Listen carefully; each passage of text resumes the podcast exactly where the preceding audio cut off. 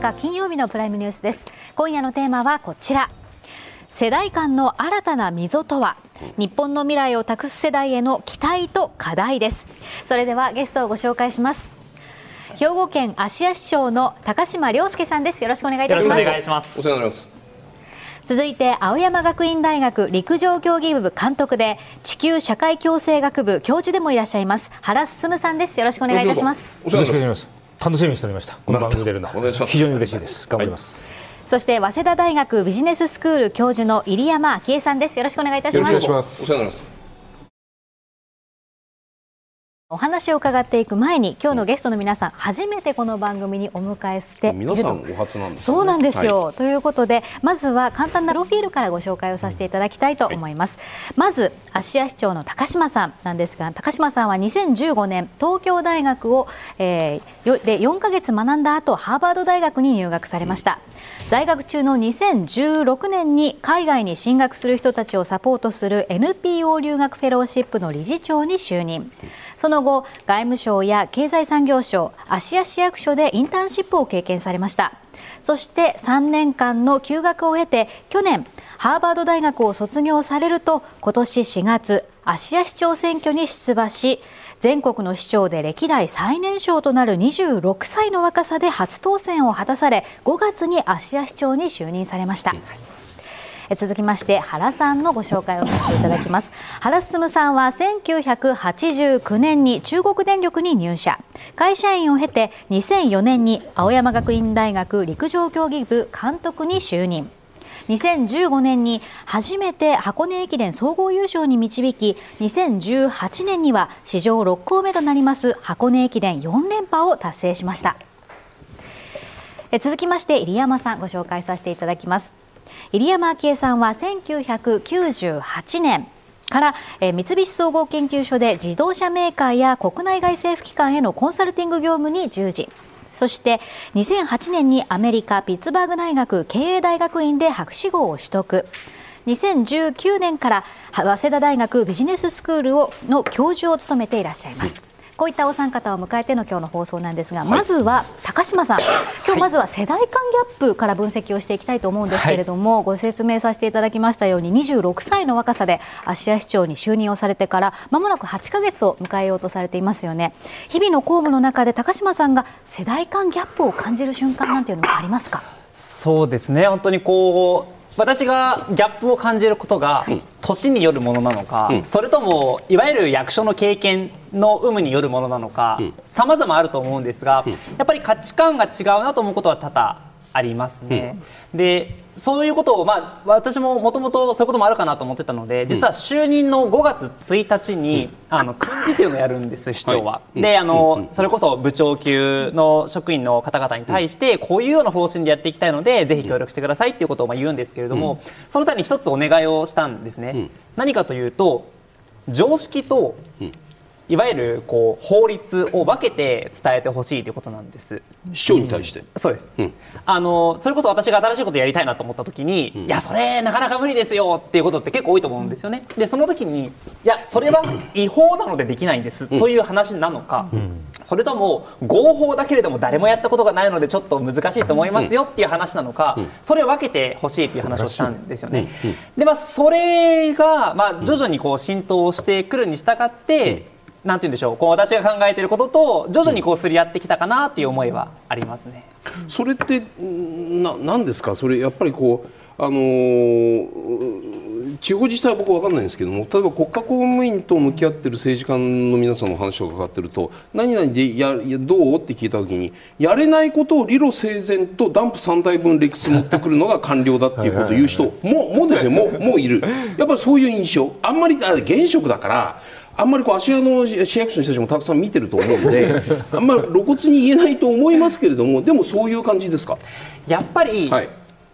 逆に職員側からすると、うん。はい、いきなり来て、うん。何を言い出すんだと思ったこと多々あると思うんですよね。うん、でまあ当然私もいろんなことやりたいと思ってでこれはできるんじゃないか例えば海外でこういう例があるからできるんじゃないかとか、他の自治体でこういうことがやってるからできるんじゃないかといろんなこう思いを持ってやってるんですが、ただとはいえ今まで経験したことないので、ちょっとやり方がわからないんですよとかそういうこともあるかなと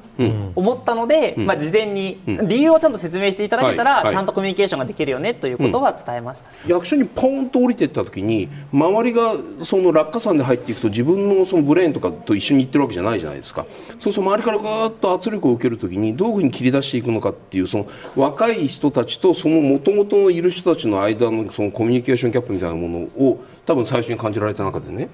その今みたいな話で物事にスムースが動くのかないしは人事権を発動して市長なんだから。だめだと。ちょっと変わってくれと。ないしは自分のことをちゃんと分かる人間を手元に引き寄せてそのチームを作ってそれからその機構内のさまざまな改革に取り組むとかいろいろやり方あるんですけれども、もう人事権で行使してます？あの軽微な人事動をやってるんですけれども、はははただ大胆にってことはやらなかったんですね。うんでこれ実ははい。5月の就任の時にはい。どうしようかなと思ったんですよ。あんまり言うべきじゃないかな。いやチャンスチャンスだったよ。そうなんです。ね。5月1日はチャンスなんですね。はい。でいきなりもうバーンとやるか、はい。それとも、はいそうしないかってことをいろいろ考えたんですが、うん。最初はまず今の職員を信じてやってみようと。うん。いうところをまずやってみて、で、まあ、この間、まあ、半年経ちまして徐々に見えてきたところもあるので、例えば次は4月のタイミングが、まあ、大きな人事の毎年やってるタイミングではあるんですけれども、まあ、そういう時にどういうことをやっていくかっていうのは今後大事かなと思いますね。市役所の職員の皆さんでね、まあ、まあ40代から50代ぐらいの人たちの雰囲気と自分と同じような年齢20代の人たちいわゆるだから Z 世代の同市役所の職の職員もいるわけじゃないですか。やっぱり違います？違うんですが 違うんですがはいはい合わないんですよ。なんで？これは私もできるだけ若い世代と直接コミュニケーションしたいなと思いながらずっとやってたんですけども、なかなかそもそも会う機会がないんですよね、なるほど何もしていないと。なるほど。もう普通にやってしまってると、ほぼ部長が課長しか話さないんですよ。あなるほど。となるとほぼ40代以上なので基本的に2 3 0代とは合わないんですね、うんうんなのであの私食堂でご飯食べてるんですけど、うんうん。食堂でご飯食べてる時にちょっと声かけてもらえる若い世代がいたりとか、うん。あと帰り道たまたま一緒になって一緒に歩いて帰ったりとか、まあ、そういうことはしてるんですが、うん。なかなかこうコミュニケーションをできるような感じじゃないんですよね、そこはちょっと変えなきゃいけない部分かなとは思ってます。その若い人と会う時にねその若い市役所の人たちが僕らの気持ちをその実現してくださいみたいなその共感みたいなものってバッと感じたりします？あのそれはありますね。うんそれは一番何何をやってほしいというこんななんだ40代50代ないしはシニアの人たちがシニアの人たちでは市長に伝えきれない部分っていうのは何を20代の役役所の人たちは高島さんにお願いしたいっていうふうに言ってるんですか？新しいことを一緒にやりたいってことだと思います。あやっぱり古いこと要するにじゃあななんていうの？先先例主義？前例主義？そういうこれまでやったことがないことに対してはやっぱり40代50代今周りにいる人たちはだんだん悪口になっちゃうんで気をつけてください。ね、まあ、あの人たちはこうややこう抵抗感があるけれども、そういう意味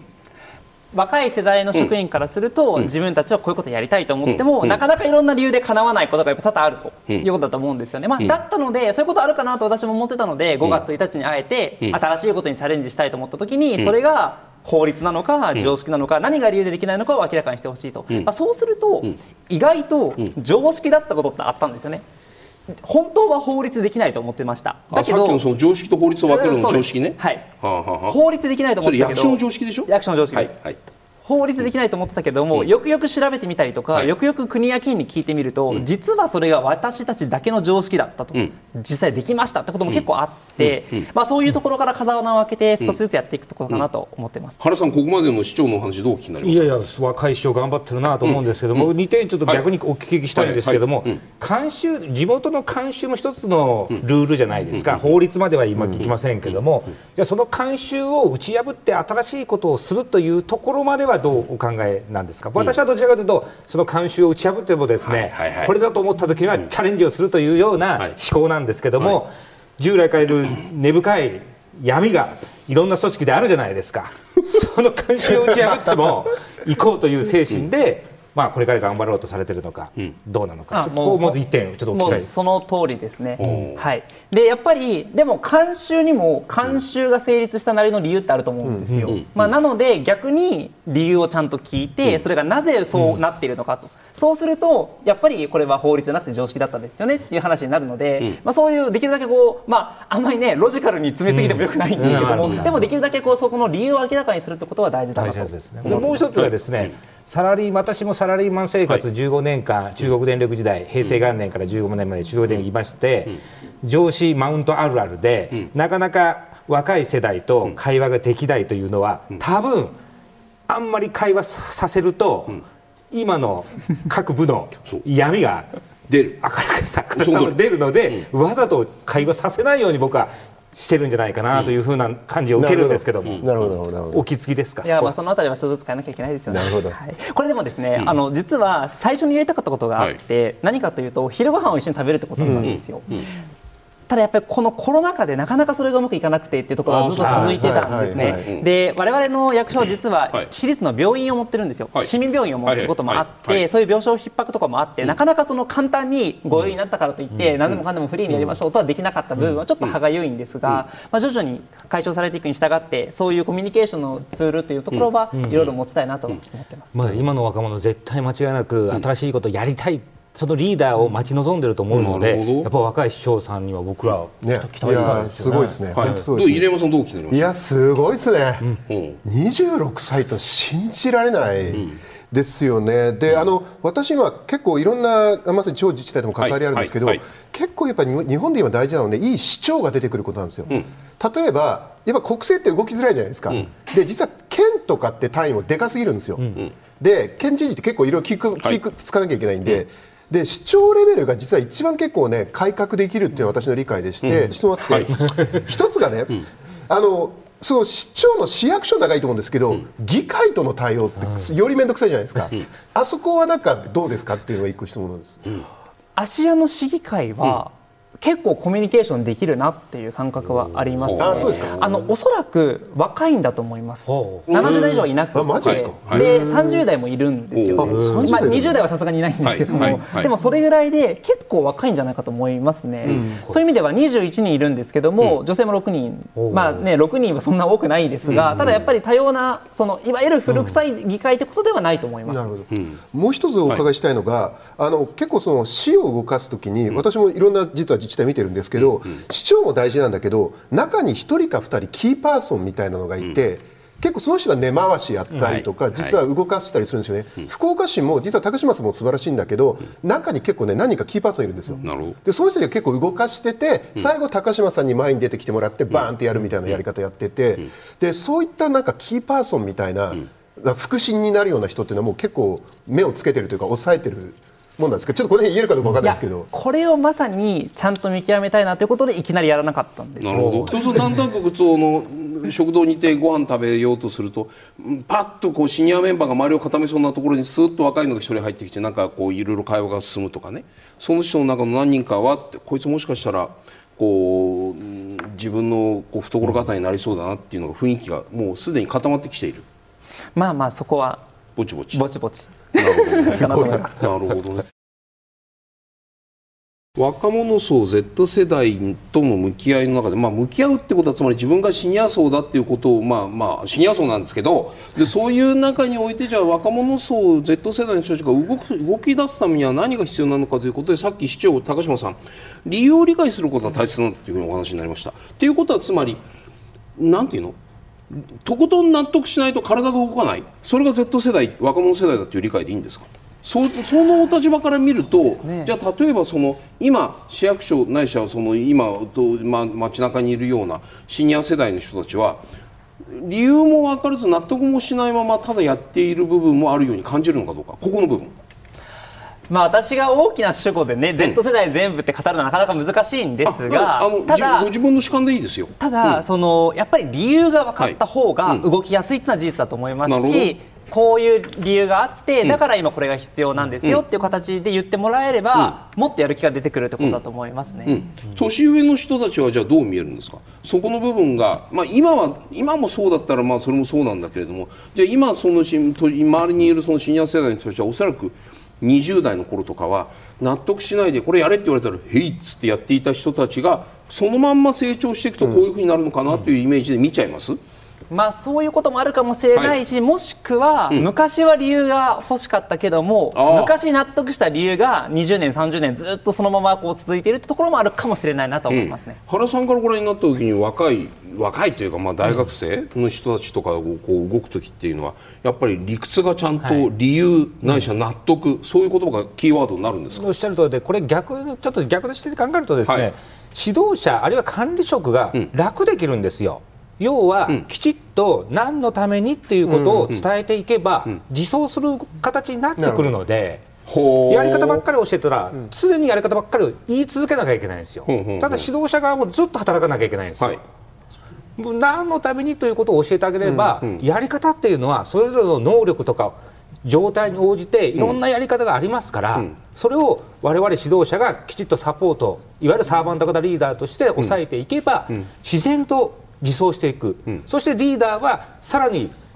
他のもっと高度なレベルの仕事を考えていくと。そういう構造をですね、僕は作るべきだと思うんですね。右から左で物事をきちっと動かすこと、これも確かに仕事です。うん。これも仕事です、はい。でももっとハイレベルな仕事ってあるんですよね、入山さんどのようにお聞きになりましたか？いやもうね、お二人の話聞いてる私経営学者なんで、まあいろんな企業経営は専門なんですけど、もうね経営と一緒ですね。あそうですか。お二人ね経営者になったら最高の経営者になりますよ。もう原さんとか今す？ぐ経団連の会長とかなってくれな。いかなみたいな。あのね、まあいろいろ言いたいことあるんですけど、はい。まさにその納得とか腹落ちっていうのは、腹落ち。実は私が今日本の企業でまあ講演させていただくんですけどその時に絶対最後に一番言うことなんですよ。日本の企業は特に古い会社ですけど、納得と腹落ちが足りないです。つまり自分たちが何のためにこの仕事をしているのかっていうことが、実はね分かってないんですよ会社が。分かってないとこれからの変化の激しい時代にものすごい変化激しいじゃないですか、はいはい。そうすると我々はこういう方向感で世の中にこういうことのためにやってるんだっていうまあ軸みたいなものがあって、それがあると、まあ、いろんなチャレンジがあってもある程度方向性ぶれないでやっていけるんですよね、でそれはお題目じゃなくてね納得が大事なんですよ。腹に腹に落ちてるっていう、ところが日本の会社って長い間それを持ってなかったんで、だから今結構いろんな会社が路頭に迷ってて、で最近あの結構経済界でパーパス経営っていう言葉がすごく注目されてて、まあ、はい。実は今いろんな企業がパはい。ーパス、この会社は何のためにあるのかっていうのを、まあ、これグローバル企業みんなやってるんですけどあの日本の企業もようやく入れ出しているのは、それが理由なんです。でただ問題はもともとそこにいた経営者も含めて、まあ、比較的年配の人材っていうのは、キャリアで人生にちょっと失礼な言い方するとねパーパスがないんですよ。ほう。つまり何のために生きてるのかっていうことをあんまり真剣に考えないで来てるんですよ。えそして要するに働く目的とかいう意味じゃなくて個人個人の目標ってそういう意味でおっしゃってあの両方です。会社の目的も必要だけど、はい。その会社で働く以上自分は何のために生きてて、はい。何のためにこの会社で働いてるのかっていう、最後は個人のパーパスが重要になるわけですけど、日本の会社って長い間、まあ、元僕は教育から問題があると思ってい。て、小学校の時ぐらいじゃないですか将来の夢書かせるのって、うん。中学高校生書かせないし。でそれで社会人になると昔は終身雇用だったんで、はい。なんとなく、まあ、名前のいい大学入って、名前のいい会社に入って、でそこで、まあ、20何歳で入ったらあと60ぐらい定年までずっと終身雇用で、はい。もう何にも考えず言ってますと,、とそもそも自分が人生で何を大事にしたいのかってことを言語化する機会がないんですよ。でそこが結構厳しくて、なんで実は今いろんな企業も、実はそこで働いている経営陣も従業員も、ちょっと失礼な言い方とすると路頭に迷っているというか、方向性が見えないんですね。なるほど。で逆に今の Z 世代とか若い世代、高島さんの世代っていうのは、もうそれを上を見てて、自分たちの未来はものすごく不確実性高いって分かってるんで、うんはい。自分が本当に何をやりたいのかっていう納得感を持って生きていきたいんですよね。っていうのが私の理解で、なんでそうするとその納得感を持つためにも、なんでこの仕事するんですかとか、うるせえやれじゃなくて、教えてほしいと納得したいっていうふうになってくるっていうことですね。はい。高島さん今の話どう聞いやもうきになります本当そうです。はい。あそう。でこれ、うん。その人生のパーパスの話があったじゃないですか、でこれもう一つすごく大事だなと思うことって、人生のパーパスは変わりうるってことだと思うんですよ。あそうですね、はい、でそれを変わってもいいんだよっていう,、こう社会が認めるってすごく大事だ大事ですね。と思うんですよね。それでも企業でそれやったらなんか会社の方針が右往左往することに当然なので、はいその その組織としては、はい。もちろんそれはぶれないってことだと思います。しその当然、はい。組織のリーダーとして、その方向性は決めたらそれはぶれない。それはめっちゃ大事なんですが、ただやっぱり個人個人の人生のことを考えてると、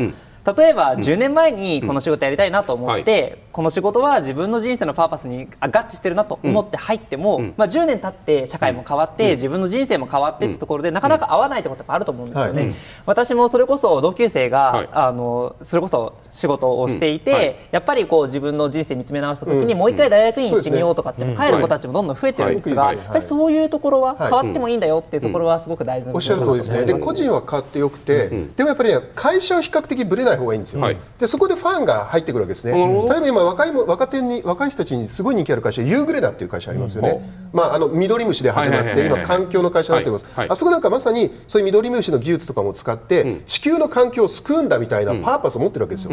とそれに共感して実は今の Z 世代って、お給料とかそういうことよりも、そういうことで例えばユーグレナに入りたいっていう人いっぱいいるんですね。例えば、まあ、名前言っちゃっていいよね。住友商事の岡さんとか、はいはい。全日空の片野坂さんなんかと話をする機会があっても、はいはいはい。やっぱりじ会社としてのその方針というものを細かく本当に新入社員に一人一人に至るまで説明しなくちゃいけないっていう、それができなかったのがこれ別の本で言うと旧日本陸軍はそれで失敗したんじゃないかっていうね、はい。そういうこう、本当の、ま、末端の隅々皆で意思を染み渡らせるってでもそれってすごく面倒くさくて、はい。行けって言った時にみんなでわーっと行く組織の方が上は楽じゃないですか、はい。今まではそれでできちゃうけど今はそれじゃもう通用しないっていうこのはいどうぞ、まあ、そうするともうはい。若手辞めますんで、やめる、辞めますよだって今超売り手市場ですからなるほど。で減ってるじゃないですか。だからちょっと企業名言わないですけど、はい。某大手商社だと、はい。はい今、まあ、ちょっとここだけ、ここだけっていうか、まあ、全国放送されてますけど、はい、静かに言えばあの大丈20代のうちにどうも社員が半分ぐらいになるらしいです。と言われてます、夫はあ、はい。まあ、人気企業ですよ。なるほど。でもやっぱりちょっとこの会社だと、パーパスがよく分かんないと、でやっぱりそういう会社ってさ40代ぐらいの方が、はい。ななんかこう目が輝いてなかったりするわけですよ分かんないよそういうこと言われてもね。目が輝いてる会社って何ですか、でもそうするともっとまさに自分がやりたい、今20代のうちなら転職できるから、んそれで、まあ、今だったらまさに自分のパーパス見つけられない時ってどうするかっていうと、まあ、一番人気企業今コンサルタンティングファームなんですよね、はいはいはい。マッキンゼーとかボストンコンサルティング、はいはいはいなんでかっていうと自分のパーパスを見つけてる間に一番スキルがつけられる会社ってどこかなって考えるんです。なるほど。と本当かどうか知らないけどそれが今外資系のコンサルだと思ってる人が多いから、結構今マッキンゼーとかボストンコンサルティンググループとかアクセンチュアが人気あるのは、そういう理由です。給料じゃないんですか？給料ももちろんありますけど、はい。給料以上のものを間違いなく今の Z 世代は求めてます、原さんいかがですか、チームの末端にまでピッとこう今のそのパーパスを徹底させる、あの組織における一体感を作るのは何はさておいて、理念です。ほうやはりこれ、お金をいただけながら企業30年説という言葉がありますけれども、お金をあお金を払いながらですね、はい。従業員お金を払いながら企業30年説という言葉がありますけれども、お金をいただきながら2000年続いているものがあるんだと、これ何かというと宗教なんですよ。関東教団は論外ですよ、はい。関東教団は論外ですけども、はい。宗教というのはやっぱりその理念に基づいて皆がん。そこにぶら下がってるんですよね。だからやっぱりその会社なら会社の企業理念というものをきちっと構築して、うん。それがトップ経営層から末端までがですね、文言を覚えるんじゃないですよ、その裏に隠されたこの会社の社会課題解決は何かというところをきちっと説明する、言葉の力がいかに大切かという、そのためにはリーダーはその会社の専門用語だけじゃなしに、幅広い多種にわたる異文化の業界のことも安定を張りながらこと自分で言葉を持っていくという。そうすると絶対必要ですよそうすると原さんね、はいそのその若者世代 Z 世代ととシニアはどう向き合うかっていう話の中で、そのシニアはもっと勉強せえっていうのがまず今ここでバーッと出てきてるように聞こえるんですよおっ。しゃる通りだと思います。勉強必要です。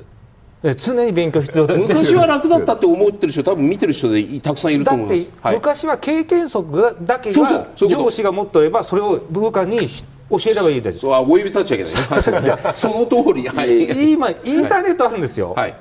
みんなググりますよ。はい情報いくらでもつかめるんですよ、はい若者、経験則だけで指導できないです、これは。お話聞いていて入山さん少し思ったのは、はい。経験値の低い若者にもこう納得感を持っていくためにしっかりと説明をして同じパーパスを共有して、でやっぱりやりがいとか、手応えとかっていうのも感じてもらいながら育てていくというようなお話にも聞こえたんですがはい。企業からするとやはり経験値のあまり高くない若者に裁量権決定権を渡すというのは少しリスクに感じる部分もあるところはないですか？私から見ると渡さない方がリスクで、はあのつまり決定人間って一番最後重要なのはこれから特に変化激しい時代なんで、決定するってことなんですよ。自分の力で自分の意思で自分で裁量権を持って意思決定をすると、でそれがででで意思決定の力というのは、まあ、一番当然ビジネスが重要なわけですけど、意思決定力ってどうやったら上がるかっていうと、数をこなすしかないんですよ、座学ではどうしようもないわけですね、ということはやっぱり20代30代のうちから、どんなに小さくてもいいから裁量権を渡して、その人たちに決めさせるっていう経験をさせるってことが重要で、ところが長い間日本の企業それやってなかったんですよ。で20代、30代、40代と意思決定をさせないわけですよ、あの責任持たせないから、で50代になって役員になってから急に決めてくださいって言われて決められるはずがないです。なんであの私、かなり日本の企業の大手企業の人事はかなりつながりありますけど、今、日本の大手企業の人事の最大の課題はもうズバリもうあの社長候補がいないということです、まともな社長候補がいない、なぜかというと社長の仕事は正解がないところで決める仕事なんですよ。で繰り返しです。それは数しかないんですよ、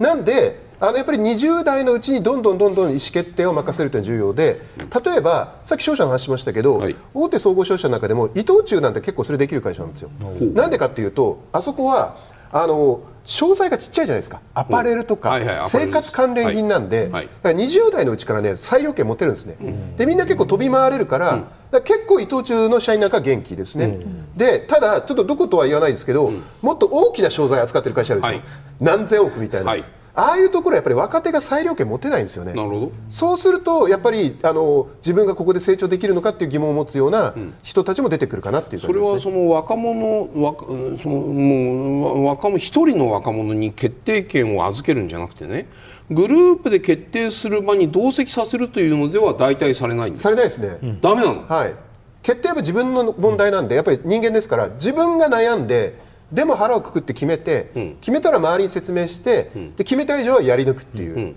もうこれにつきますよね。それはでも確かにビッグプロジェクトの決定権をじゃあ若い人に預けるかっていうと、それは企業の論理として難しいっていうことになりますよね。はい。ですから、まあ、ビッグプロジェクトは当然難しいと思うんですけど、はだとしたらある程度小さなプロジェクトを意図的に作ったり、それからまあ海外がある会社だったら、はい。例えば一番人が成長するのって、潰れそうな海外子会社なんですよ。んでそういう修羅場経験をさせて、そういうところに放り込むとものすごい意思決定しなきゃいけないですから、まあ、そういうことをやって成長してもらうのがすごく大事だと思いますね。原さんいかがですか？今の話いやもうおっしゃる通りで、はい。仕事私もサラリーマン経験ありますけども、極端なし、鉛筆1本買うのから、電力会社で発電所建設まで、すべて社長が反抗してるから、これはだめですよ、やっぱり戻りは大中小とかありますから、やっぱり最初は20万円の仕事なら20万円の仕事をゼロベースからゴールまで一人の人間がきちっとか完結させるような取り組みをやっぱりやらすとこが、そこが経験を積み積み上げることによって、そのプロセス思考を磨くことによって、20万円のものが100億円のプロジェクトだったって、筋道は一緒ですからね。規模が違うだけだって、なるほど。ええですから、いきなし50歳になって、いきなし100億円のプロジェクトの長になりましたって言って、今まで決定プロセスを全く踏んでない人が、うん。はい。ただポ、ポスト、部長になったから、それやりなさいって言われても、それはできませんよ。チームのキャプテンってどうやって決めるんですか？私どもはですね、うん。はい。まあ、大学4年間しかありませんから、はい。はこの4年間の中でどう見極めるかということなんですけども、まず経験をさせるということで、はい。1年生の時から学年長制度を設けるんです、はい。1学年長、2学年、3学年、はい。学年長を設けるんです、はい。さらには1年生の時には、四半期ごとにその学年長を変えるんですじゃあね。4人学年長やる。4人やります、はい。で2年生、3年生になると、上期、下期で、まあ、2人の学年長。絞り込んでいくんだ。で徐々に自然とこの世代のキャプテンはこの子だなって大体こう出てくる分かってくるもんなんですよ、だからまずはそのポストに就かせると。経験させると。いうことをやるんですね。そういうシステムですか、そういうこと。キャプテン私一度も決めたことない。あ一度だけ一番4年あ3年目にチームがガタガタになった時に、私の右腕と一緒にやってくれっていうキャプテンを私が指名しましたけども、20年間の中でそれ一度だけです。あとはみんな学生が話し合って決めて。高島さんどうですか今の話、まあ、高島さんどう、まあ、これから例えば誰かをこうあの一人こうピックアップしてこう君にこのプロジェクトを任せるっていう判断は多分これから人事権を行使する側だけど人事権を行使するにあたってどういうこうマインドでじゃあこれまでずっとそういうプロジェクトをやってきた人たちに、まあ、今までの通りの流れの中でちょっとこう変えてくださいっていうお願いの仕方をするのか。ないしろ若手からピッと抜擢するときにちょっとトイレに呼び出してこうこうこうでこうでトイレトイレはトイレじゃない。なんかなんかなんかねこう内々にこう、まあ、どうなんだっていうふうにね。そういう形でこうミッションとして渡すのかいろんなやり方あると思うんですけれども若い人間にこうポンと今みたいな話で預けてみるっていう気持ちになります？あそれは本当にありますね。でリスクだと思いません？市長だったら失敗したらどうしようとか思わない？もちろんそれは当然最後の最後ははい。どういう条件になっているかっていうのはちゃんと報告を受けてるはいそれはあると思うんですが、はい。あのもしかしたらこれうちの役所珍しいのかわからないんですが、あのプロジェクトチーム制度っていうのを取ってるんですよ。はい。であのい。わゆる部課ってあるじゃないですか、はいはいはい。それとは別に課をまたい。だこうプロジェクトチームのを作ってるんですよね。でプロジェクトチームはあのまあなんて言うんでしょう。立候補制というとちょっと語弊はあるんですが、はいはそのそれをやりたいと思ってる人たちがこうメンバー集めてやるっていう形を取ってるんですね。で、まあこれは別に私が始めたわけじゃなくて、もともとずっとあって、はい。でそれでいろんなこう街づくりの企画とかをやったりしてるんです。で、そのうちのまあプロジェクトチームではないんですが、一つに自主勉強会みたいなものもあって、はいうん。で若手を中心にいろんなこう勉強会をなんて言うんでしょうかこのあの定時の後にやってるんですよ、うん。でそういう時に呼んでもらったりするんですけども、まあ、ある種の若手代表,、代表というか、若手枠として呼んでもらったんですけども、そういうのところに行くとやっぱりこうやる気を持って前向きに、じゃあこういうことできないかとか、こういう仕組み変えられないかっていうことを議論してる若手がたくさんいるので、そういうところにこう顔を出してっていうのは心がけるようにはしてます。神奈川県の方からこんなメールをいただきました、かつて部下として迎えた新入社員から私に売上とか予算とか二度と言わないでください。憂鬱になるのでと言われ面食らったことがあります、何か新しいことをやりたいと思うような意識高い系の若者は少ないと思います、できるだけストレスなく快適に過ごしたいと思うものがほとんどなので、そこを理解しそのように対応してあげれば最近の若者は付き合いやすいですというこういった声もあるんですが原さんいかがですか、それ逆に触れてますよね。そうですね。うん、だから丸×じゃなしに、いろんな人がいるということを大前提に考えていかなきゃいけない。そういう方も当然いると思います。はい。はい。で前向きな方もいると思います。だからそれは人間っていうのは多種多様な生き物だっていうのを大前提で、丸か×かの世界じゃないと。でもう一つと言いたいのが、はい。上司がの皆さんがはい。部下に対して、はい。A 君はこの仕事やってないからできないよねっていうくくりだけは絶対してほしくないんです、はあ。誰もが最初にやるのは初めてなんですよ、はい。仕事っていうのは、はい。だから意欲があるか否かという部分を見てあげて、それが初めての仕事だったとしても、意欲のあることはやっぱり常に勉強というのがベースにありますからやるんだと思います、一方で部下側もですね、いや僕はこの仕事がプロフェッショナルなんだって逆に思わないこと、はい。それはそれしかやってない、そこの道だったら確かにプロフェッショナルかもしれないけども、他の分野でも一つのものを追求する子は他の分野でも僕はできると思うので、やっぱりチャレンジングなチャレンジをしてほしいなというふうに思いますけどね。入山さんね。はい原さんのところに集まる学生さんはみんな青学で日本一になろうというそのなんていうのある意味非常にモチベートされた学生さんが集まってる。でその中でどうやってそのその中のベストブライティスをどのように引っ張り上げてどういうふうに勝ちにいくかっていうのが原さんの多分最大のミッションだと思いますよ。だけどこのメールを送ってきた人に向き合ってる Z 世代若者世代っていうのはそのモチベートされていなくて、でそんなにたくさん稼ごうとも思ってなくて、ギリギリと働かされるのは嫌で、なんとなく普通に暮らしていければいいんだけどなっていうような人が、こういう人たちがいるだろうと、でそのいわゆる若者世代1995年以降生まれた若者世代、Z 世代と言われる人たちにね、まあ、その原さんのところに集まる学生さんとか高島さんみたいな人たちばっかりなのかというと、そうだったらば日本経済今のような状況には僕たなってないと思う、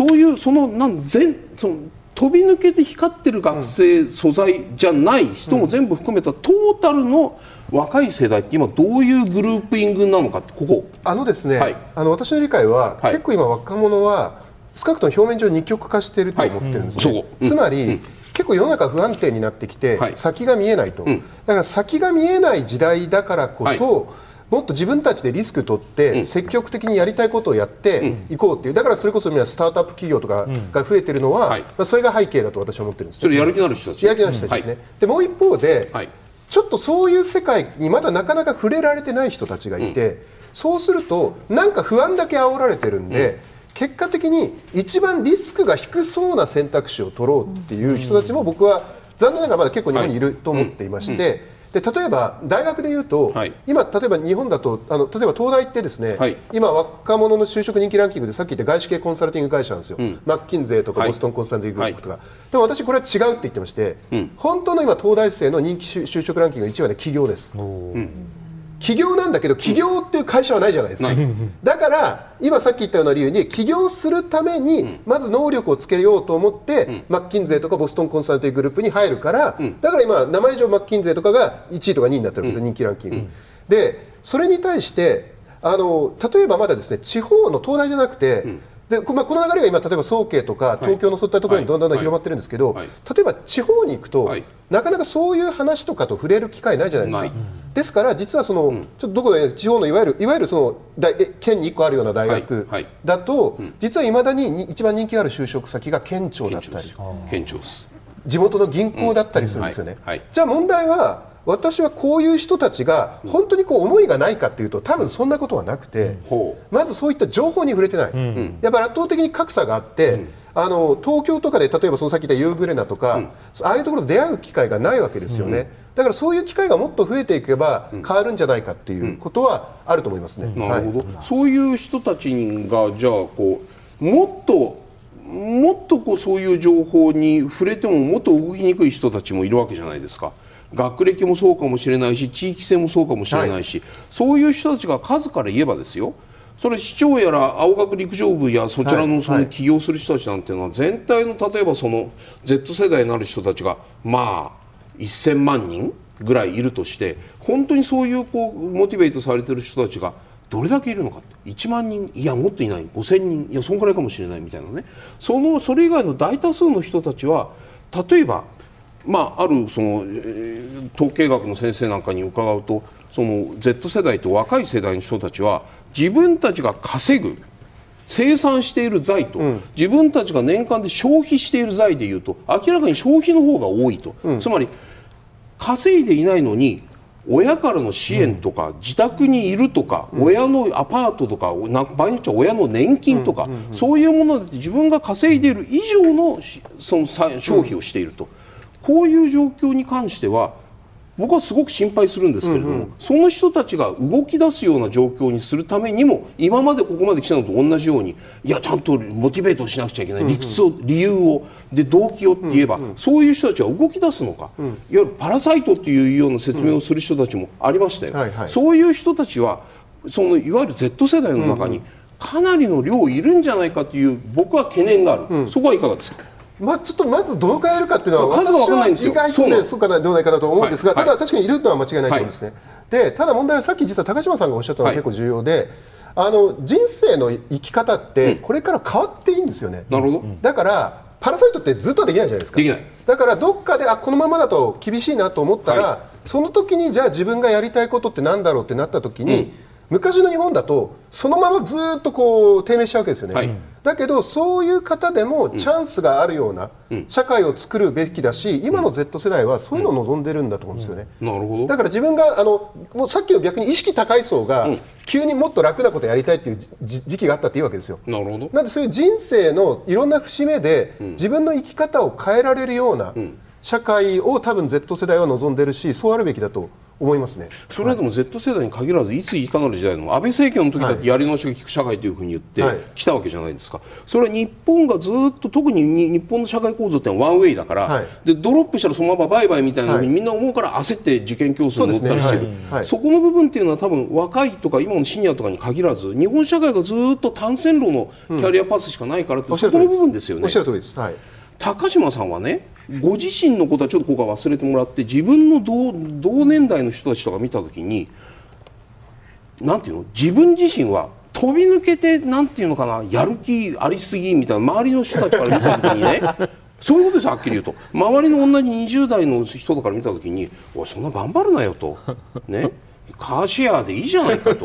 ね、シェアハウスでいいじゃないかと、まあ、高島さんが物欲にあふれてる人か僕は知らない。でも例えばそれでいいじゃないかと。で給料も低くていいじゃないか国のためとか地方自治体いいじゃない。かとちょっともう楽しくやろうよ。カラオケ行こうよってそれでちょっとお金が足りなくなったら借りりゃいいじゃないか親の家に住みゃいいじゃないかそういう人たちは自分の周りにたくさんいますか？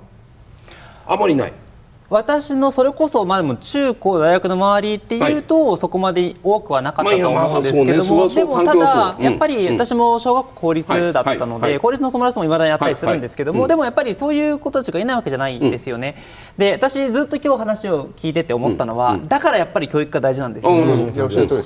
本当にそうだと思ってて、でやっぱり人生のパーパスって話もそうなんですけど、私今の教育の一番の課題って、なんで学んでるかを誰もわからないに学んでるってことだと思うんですよ、ままさに理由もないのに、今日は因数分解ですって与えられるわけじゃないですか、のなんでこれやってんのかなってみんな思いながら、でもテストがあるからやるってことですよね、ここを根本的に変えないとダメなんじゃないかと思っていて、やっぱり本質的にはそこの部分がどう変わるかなぜ学ぶのかってことを理解して納得した上で、自分の例えば興味関心であったり自分の将来の夢にこうつながってるよとか、そういうことを認識した上で学べる環境をどう作るかっていうのが大事だと思います。あのね高島さんみたいなこうこうなんていうの？うん意欲にあるモチベートされてる人もいればあんまりそういうこうガツガツしたガツガツガツガツしてるわけじゃない、うん、その意欲的じゃない人たちも当然それどの世代においてもいますよ、うんうん、で今ここでここまでの議論っていうのはその皆が燃えてる前提でじゃあどうしたらいいのかって話になってるんだけれども燃えてない人までも着火できるようなものっていうのがでも今までしなくてもよかったかもしれないんだけれども低成長時代で社会保障とかの考えると昔は5対1だったのが今これは0.8対1で0.8人の人が1人の年寄りを担がなくちゃいけない時代にこれからなっていくときに燃えてもらわないと困るわけですよ。漏れなく。でこれはいどうぞ。嫌でしょ？いやでもですねこれね例えば、はいはい、じゃあ、うん、1歳2歳、はい、3歳の頃ってみんな、うん燃えてたかどうかってことを考えるとその時って 意外とまだみんな何か遊びたいなって思いがあったりとか将来こんなことやりたいなっていうこう夢を自由にまさに語れてたこと時ってあったと思うんですよね。で、まあ、当然全員が全員そうではない。ただやっぱり徐々にこう年を重ねるごとにそのこう、まあ、ややる気という言い方ではないですけどね。その炎みたいなものやっぱり消えつつあると思うんですよ。ですのでやっぱり自分が今好きなこととか興味があることっていうのに対して周りがいやそれを頑張ることがそもそもまずいいんだよってことをちゃんと認めてあげることとそしてその自分が例えば学校小学校に入って学ぶときにじゃあその学んでいる内容が自分の興味関心にどうつながっているかっていうのをきちんと伝えてあげることによって、その部分って結構改善されるんじゃないかと思うんですよね、はい、ももちろん全員が全員じゃないです、なのでそこはもちろん行政のセーフティーネット大事なんですけど、本当に教育が大切っていうことを非常に僕は共感いたします、で私地球社会青山学院の地球社会共生学部の教授として、あのキャリアデザインセミナーという担当講義を持たさせていただいてるんですけども、これっていうのは学生たちの今後のキャリアをどう生かし、はい、えー、夢を描くかっていうのを、まあ、設計図をこの大学1年生を対象とした授業なんですけど、設計図を描く自ら描こうデッサンしようという授業なんですね。そこでまずやりたいことリスト100上げなさいっていうふうに、はい、宿題を出させるんですよ。残念ながら、うん20とかでみんな一斉に止まるんですよ、うん、筆が。100書くの大変ですよ。それで、うん、いやいやもう世界一の大富豪すべてのことをお前があなたが決めれる立場の人間だということで考えてみなさい、うん、要はリミッターを外させるんです、うん、そうするとすらすらすらすらこう100埋まってくるんですけども。だからまず大人たちがあるいは、えー、こご両親の皆さんが子供たちに、いやうちの家は貧乏だから、大学行かれ働いてくれ、い。やうちはえー、スポーツはお父さんお母さん苦手だったから息子はできない。じゃなしに可能性って無限大なんだということ、うん、夢をまず形作らせる、うん、いいねそれっていう前向きな、うん、意識をね、親も社会も持たせることが大切かなというふうに思うんです、日本社会って今夢がないと思います？みんな要するに逆に言うとそのインターネットとかの普及によってね。なんとなく自分たちの人生を 10, 10代ぐらいで、うん、あ俺こうなるとこんな大学出た後こう勤めて途中で1回ぐらい転職するかもしれないけど障害賃金がこんくらいで結婚して子供が生まれたら、うん、まあ78ぐらいで死ぬかなみたいなのを10代の子供が考えちゃうみたいなね。僕は逆に我々世代は、社会に騙された世代でいい大学に行って、はい、いい社会に、はい、あいい会社に入ることが、うんうん。豊かな生活を送れるんだ、うん、だから勉強しなさいっていう指導を受けてきたんですよ。だけど私の同期ほとんどもうバンアウトしてますよ。なるほど。コローンとしてますよ目が。それを変えるのに、はい、実は日本の教育っていい方向へ向かってたんですよ、うん、ゆとり教育、うん、これサボり教育というふうに見られがちなんですけども、はい自分で自分のことを考えて自分で豊かな生活を送るための学びを自分で得ましょうというのが保守本流なんですよこれゆとり教育。それをゆとり教育を学ばせる先生が残念ながら当時いなかったというのがこれ欠点だったんですけども、本来は日本社会というのはゆとり教育の中で自分の好きなことをどんどんやりなさいっていうような教育が実はあったんですよ。だから逆にこれ止めるんじゃなくて、そういう教育を僕はしていくべきだというふうに僕は思います、ねはい。あの実は僕、まあ、こういう仕事してるんで、まあ、はい。起業家とものすごい付き合いあるんですけど、はい。はい。はい成功した起業家が次にやりたい事業って、まあ、アメリカだと投資家やったりするんですけど、日本だと実はねみんなね学校を作りたがってる。ほう。みんな学校を作りたがってます、うん。でそれやっぱり日本の根幹はまさにおっしゃった通りで、教育を変えるのが一番重要だとみんな思ってるんですよ、でただ今何が問題かというと、小学校と中学校はほぼ新しく作れない、これはまあ文科省がおそらく止めてるんですね、はあで大学はバカスカ作ってるわけですよ、はい。でも大学はもうだってあ余ってるわけじゃないですか正直。ですから本当は変えるべきは小中のところ、まあ、もしくは幼稚園もそうかもしれませんけど、あの辺りで新しい、まさに原先生がおっしゃったようなことがやれるような学校が出てくることが大事なんですけど、なかなか今それができないっていうのが課題ですよね、あの私23週間前にたまたま神山丸ごと高専っていう今すごく注目されている、はい。あの名刺管理アプリのサンサンってあるじゃないですか、はい。あそこの創業者で成功した寺田さんっていうのが中心になって作った、はい。まあ、徳島県の神山町っていうところに、はい。まさに新しい日本中からおもろしろい子どもたちを集めてきて、今までとは全然違う教育をやって、まあ、起業家とかそういうことになってものになってもらおうっていう学校を作ってるんですけど、あそこがまあほぼ高校でもほぼ初めてぐらいですよね、それもやっぱり高専という形なんで。だからああいったものがもっといろんな種類のものが高校だけじゃなくて小学校中学校でできてくるっていうのが実はすごい重要だと思いますね。それによって Z 世代の次ポスト Z 世代はい。が変わる可能性がある。あります。そのう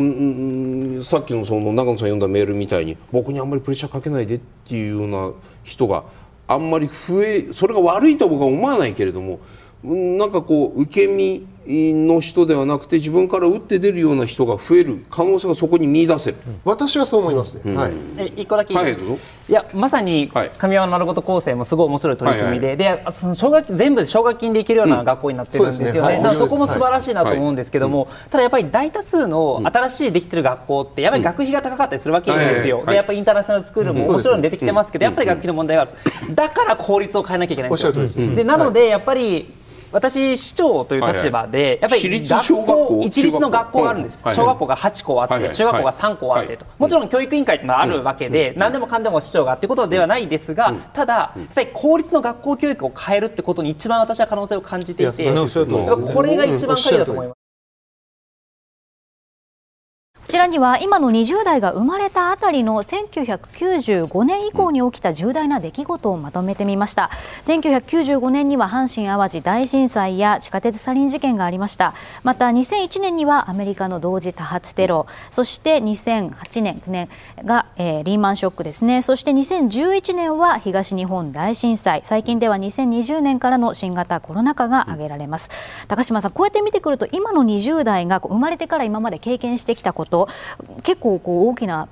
ちょっとネガティブな出来事多かったなというふうにも思うんですけれども価値観が形成される中でこういった出来事がたくさん起きてきたというこの時代背景は反映されているというふうに思いますか、私はそれこそ芦屋ですので、はい。阪神・淡路大震災ってすごく大きな出来事だったんです、ただ私は実は生まれる前で、はい。私97年生まれなので実は震災後の生まれなんですね。はい。でそういう意味ではその震災後、はい。もうすぐ30年ですけれども我々がどうしていくかすごく大事だと思ってるんですが、今回95年からこうやって切り取っていただいてるじゃないですか、じゃあその25年前どうだったのかって見ると、同じぐらいネガティブなこともあったと思うんですよね。なので我々のその世代がまあ失われたとかよく言われますけれども、こう特段マイナスのことしか起きなかったってことでも必ずしもないと思うんです、ただやっぱりその高度経済成長が終わってバブルが崩壊してって中で、なかなかこう希望を持ちづらいっていうことをみんなが言っていて、それにある種なんて言うんでしょう？こう影響されている部分はあるのかもしれないなとは思いますね。これ実質賃金指数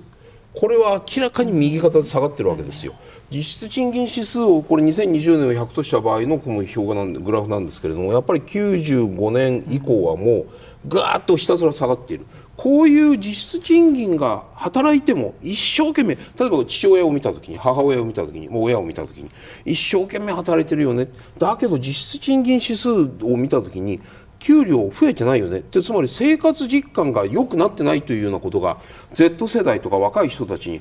ちょっと一生懸命やっても、まあ、社畜という言葉が当てはまるかどうか別。そういうものも含めてなんかこう一生懸命やっても報われないよねっていうなんかそういう定年諦める気持ちみたいなものもありますか？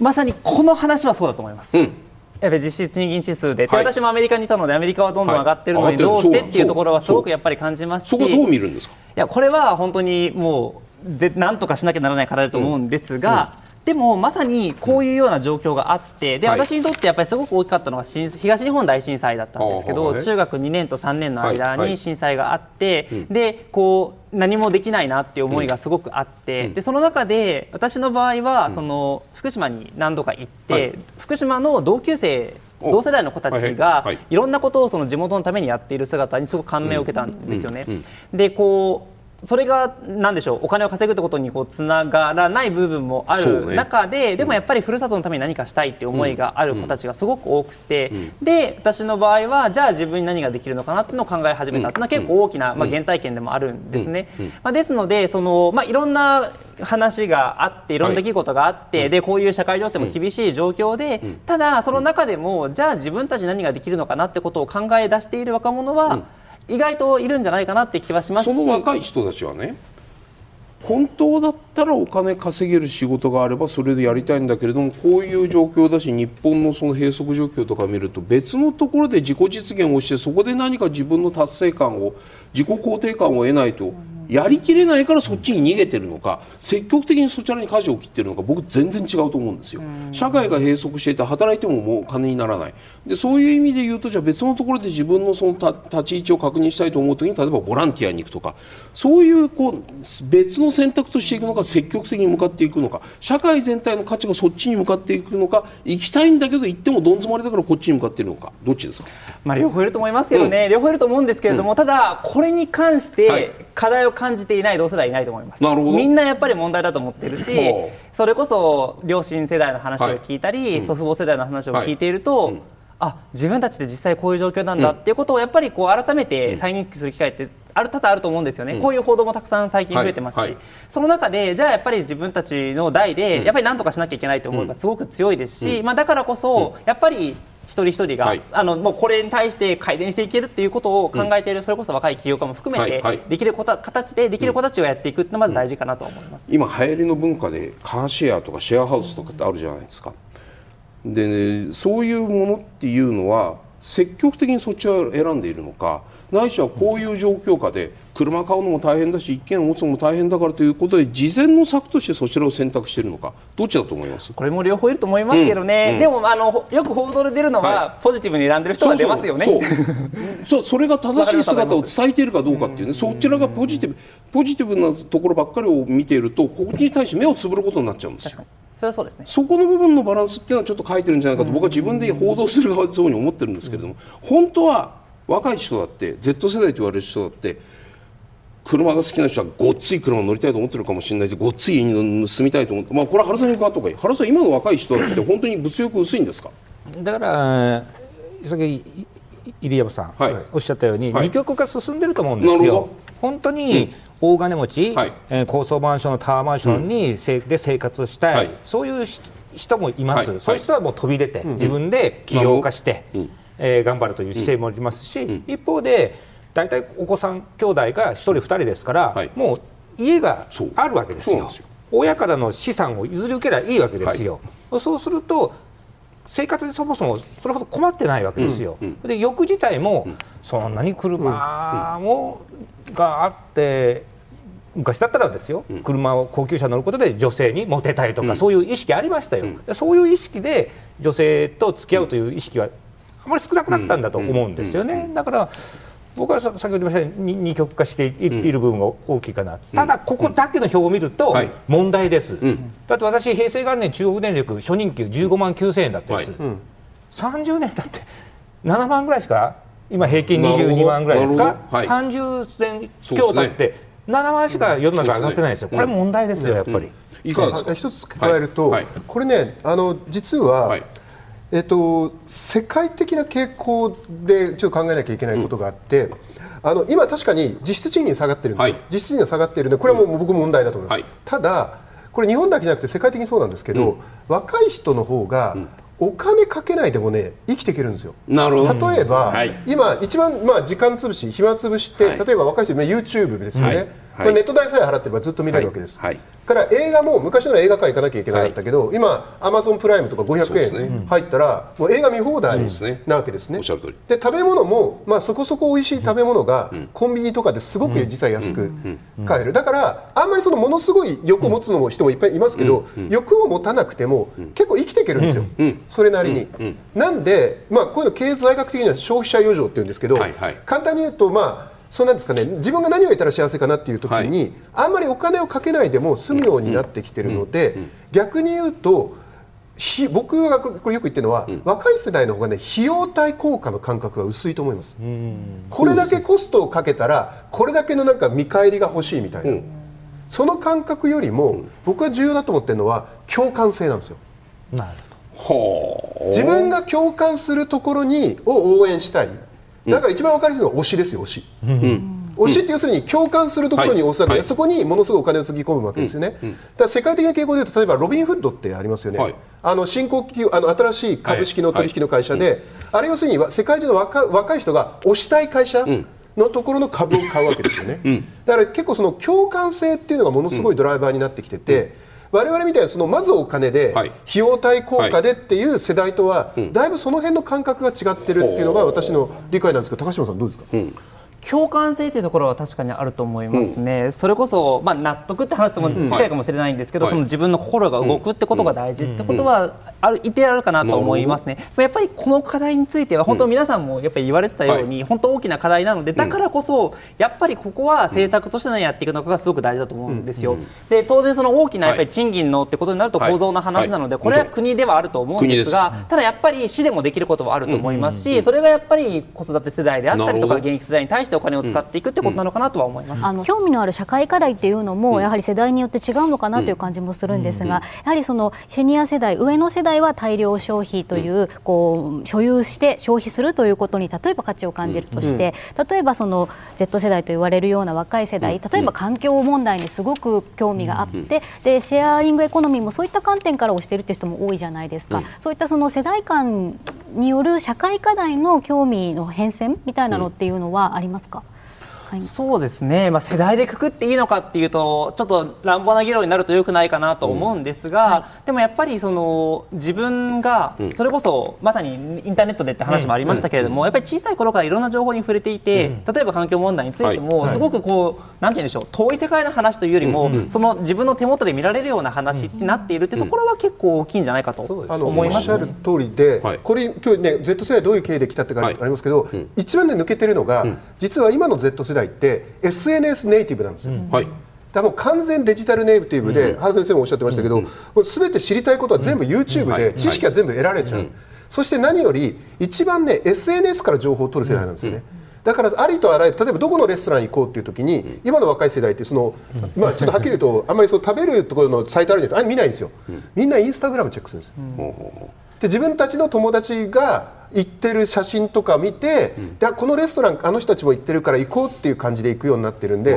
ものすごい SNS ベースで物事を考えてるっていうことと、逆に自分が情報発信する時も、SNS で炎上しないようにしようとか、そういうことも含めてかなり SNS を意識したことをやってるっていうのがものすごい特徴だと思います。SNS に頼った情報収集って危ないですよね、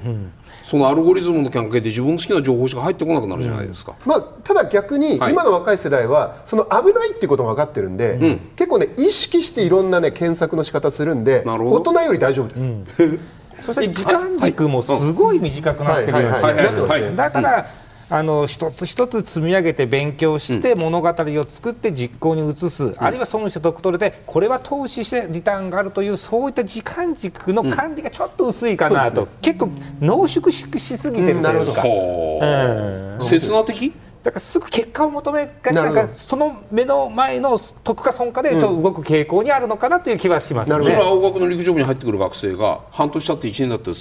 あの記録が伸びないとやめますとか言い出すまあ、とやめますというかなるほど。努力やる気が起きないみたいな。努力もしてないのにあの 地味な努力もしてないのになんで結果が出ないのかっっていうようなことをよく言ってくる子はいますけども、いやいやまだお前はきちっとした地味な努力がしてないんだよっていうことはちゃんと説明して、やる気のない Z 世代どうやってやる気を起こさせるんですか？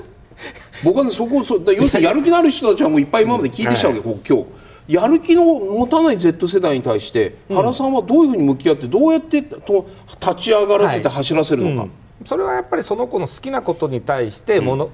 言葉をかけてあげることですよね。ほう、うん、嫌なことに対して言葉をかけてもいよりより心を閉ざすのでその子の興味のあることをちょっと振ってあげてそこから心のマインドを開かして、まあ、陸上なら陸上の専門的な話へ持っていくっていう話をしていきますね。それともう一つは何度も言うように成功体験の繰り返しです、小さい成功を何度も繰り返してやったら喜んできます、やっぱり山本五十六なんですよね。ね、一応用意したんで見せるけど、これこれ僕が好きで作っただけなんだけど。ついに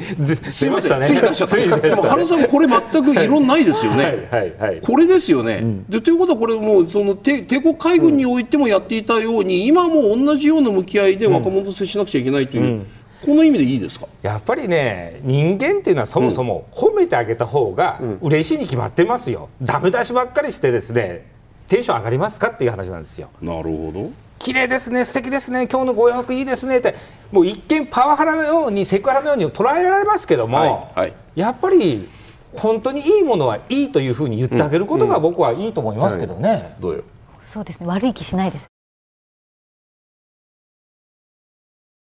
さて若者に日本の未来を託すために必要なことというテーマで ゲストの皆様からご提言をいただきます、ではまず高島さんお願いします。はい、成功体験と書きましたこれはいろんな世代にとっての成功体験だと思います、若い世代に任せてこれは成功だったなっていう先輩世代の方々にとっての成功体験もそうですし何より若い世代が自分たちで声を上げたことによって社会が変わったなっていう成功体験も大事だと思います。そのために今まずは中学校の校則を生徒で見直そうということを始めて実際校則変わった部分もあるのでこれ続けていきたいなと思っています、ありがとうございます。原さんお願いします。はい、えー私はチャレンジです。チャレンジなチャレンジせずしてですね、新しい文化は生まれません。ルールを変えるのは若者世代です。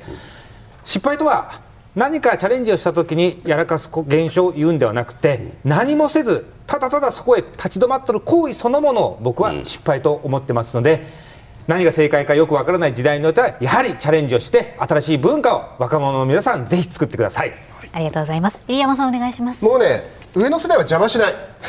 もうこれにつきます。今ね僕は正直 Z 世代の方がよっぽどいい人材が出てきてると思ってます、あの起業家もね20代素晴らしい起業家が多いですよ、それからスポーツだって大谷にしても、はい。それからサッカーの久保選手にしてもすごいじゃないですか、ですね。世界であれだけ通用する、そして高島さんみたいな政治家も出てきてるわけですよ、だから、ね、Z 世代の方が実は、ね、日本の未来なんです、なんでね大人でもあんま邪魔しないで、まあ、ちゃんと応援してあげようっていうことですね。それ例えば政治の世界なんかでもねそういう意味でおっしゃってますよねなんかこうバックベンチャーに退かないでずーっとやっぱり前線でやってる、一線でやりたがる政治家が多いのとかどういうふうにご覧になりますか？いやーだから邪魔しないでほしいなって思いますね正直。定年制作ったらいいんじゃないですかね。いやいやはい。ありがとうございます